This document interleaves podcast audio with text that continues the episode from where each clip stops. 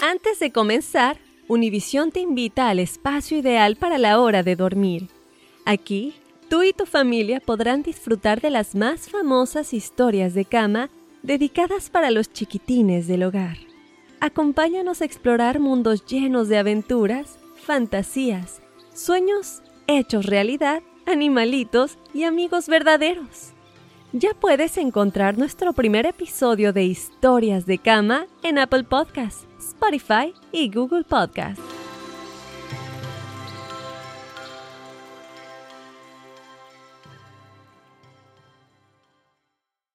Hola amigos, soy Andrea Chediak. ¿Escucharon del nuevo podcast bilingüe Juntos We Shine presentado por Target? Ahí pueden oír las historias más inspiradoras de las personas extraordinarias en nuestras comunidades. Escucha Juntos We Shine por Apple Podcasts, Spotify o en cualquier plataforma de podcast. Fácil, ¿verdad?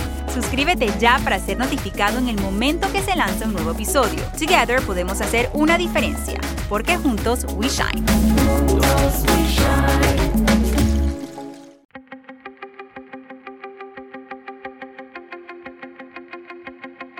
Temas importantes, historias poderosas, voces auténticas.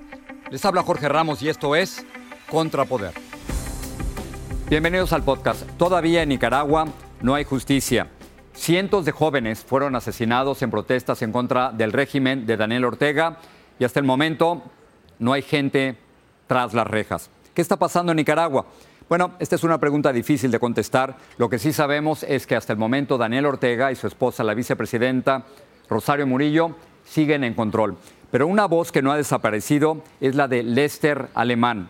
Ustedes seguramente la recordarán. Lester tiene apenas 20 años, pero él fue el joven que le dijo en su cara a Daniel Ortega que se tenía que ir. Después de hacer eso, Lester Alemán tuvo que esconderse y ahora tuvo que huir de Nicaragua. Hace poco tuve la oportunidad de hablar con él en la ciudad de Miami. Lester, gracias por estar aquí. Un gusto. Eso cambió la historia reciente en Nicaragua y eso cambió tu historia.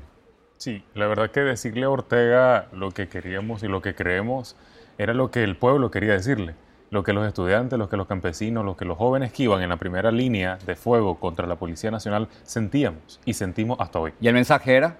Que se rindiera totalmente, abandonar el poder porque eh, la muerte de Darwin Urbina, el primer muerto el 19 de abril, nos hizo cambiar la historia ya no era pedirle la derogación de un decreto que hubo, era la ley de seguridad social, era directamente pedirle su salida, porque ya había más represión, había muertos, había secuestros y había encarcelamientos. Entiendo que este es un movimiento masivo en Nicaragua en contra de la dictadura del régimen de, Ortega, pero tú te convertiste en la cara y sobre todo en la voz de esa resistencia. Fíjate que no era un momento tanto de protagonismo farándula, sino era poderle expresar el sentimiento de la mayoría de los nicaragüenses. Era un clamor popular que hasta hoy sigue vigente. Y hoy sigue esa idea de pedirle la rendición, porque Daniel Ortega solo significa inestabilidad y caos para Nicaragua y para la región. Él dice que quienes se oponen a él son terroristas y que habían planeado o están planeando un golpe de Estado en su contra. Totalmente lo contrario, Jorge. El primer golpe de Estado, el, golpe, el único golpe de Estado que tuvo Nicaragua fue cuando Daniel Ortega hace la reforma a la constitución política en el 2013 y ponerse a reelegirse de cuantos tiempos quisiera. Estado no hay un terrorismo de parte del pueblo de Nicaragua, sino un Estado terrorista que ahora intimida con terceros grupos armados, que están inconstitucionalmente reconocidos por él, que son financiados por él y que salen con órdenes de matar. Hay una impunidad general en Nicaragua. Ese es el sentimiento que Daniel Ortega le ha dado a la Policía Nacional. La represión continúa, el número de protestas o el número de manifestantes se ha reducido. ¿Por qué? Fíjate que estamos enfrentando una crisis política que ha desencadenado una crisis generacional, una crisis social, una crisis económica.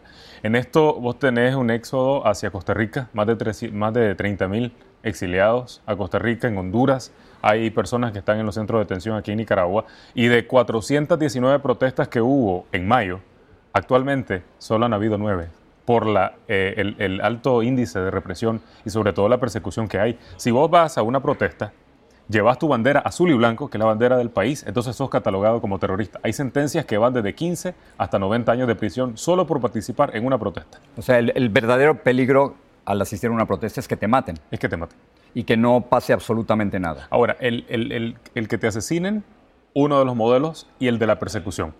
Después de la protesta hay personas que se infiltran en las protestas, toman fotografía y luego van a tu casa a sacarte cualquier hora del día con las camionetas que son financiadas por Daniel Ortega. Yo sé que no quieres que nos concentremos en tu caso, pero tengo un par de preguntas contigo.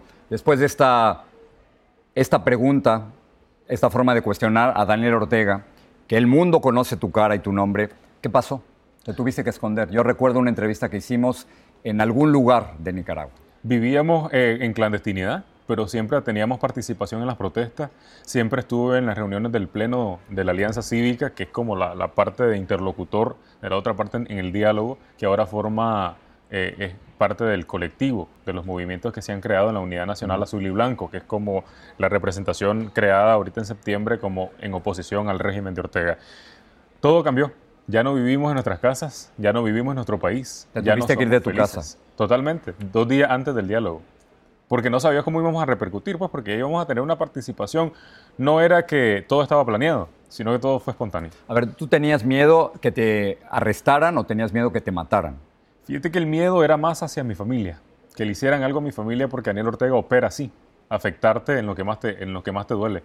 Y nos ha dolido, eh, desgraciadamente, la muerte de nuestros héroes, chavalos que no tenían por qué morir sobre todo, y los que están ahora, más de 500 encarcelados, presos y presas políticas. ¿Me, puedes contar cómo saliste o prefieres no contarlo? Bueno, eh, yo te digo, el mayor aliado fue el silencio eh, de nuestra salida, tanto de la mía como la de Giancarlo, que, eran, que era como una línea de búsqueda a todos porque todos estamos siendo perseguidos. Es delito en Nicaragua ser joven, es delito ser estudiante, es delito decir la verdad, sobre todo, porque nuestra participación en el primer día del diálogo sigue vigente.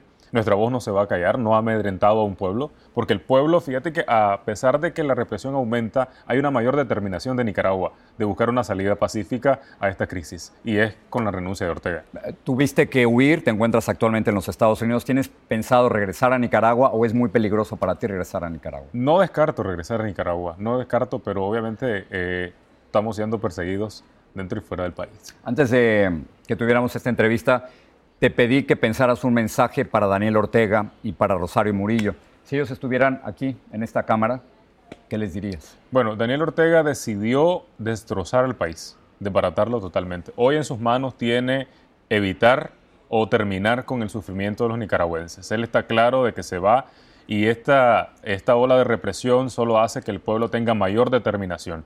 Daniel Ortega a su familia se lo va a agradecer, que deje el poder, mis palabras del primer día del diálogo, que fueron las palabras de toda Nicaragua, siguen vigentes. Tiene que cesar la represión, tiene que cesar las torturas, tiene que cesar los secuestros y sobre todo debe entender que Daniel Ortega para Nicaragua solo significa caos, al igual que para la región. Es inestable su presencia y él sabe que no hay retroceso. Gracias por estar aquí. Gracias, Jorge.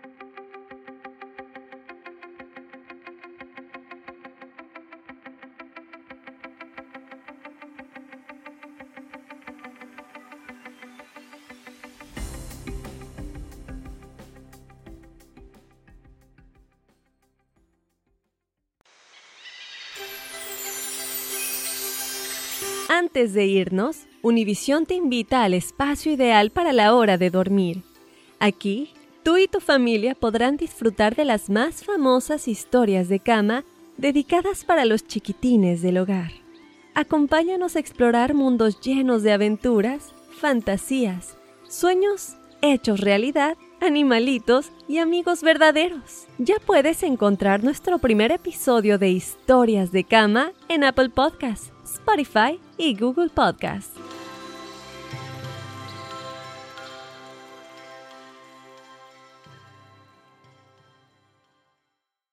Suscríbete ahora en Apple Podcasts, Spotify o en cualquier plataforma de podcast y busca la frase Juntos We Shine.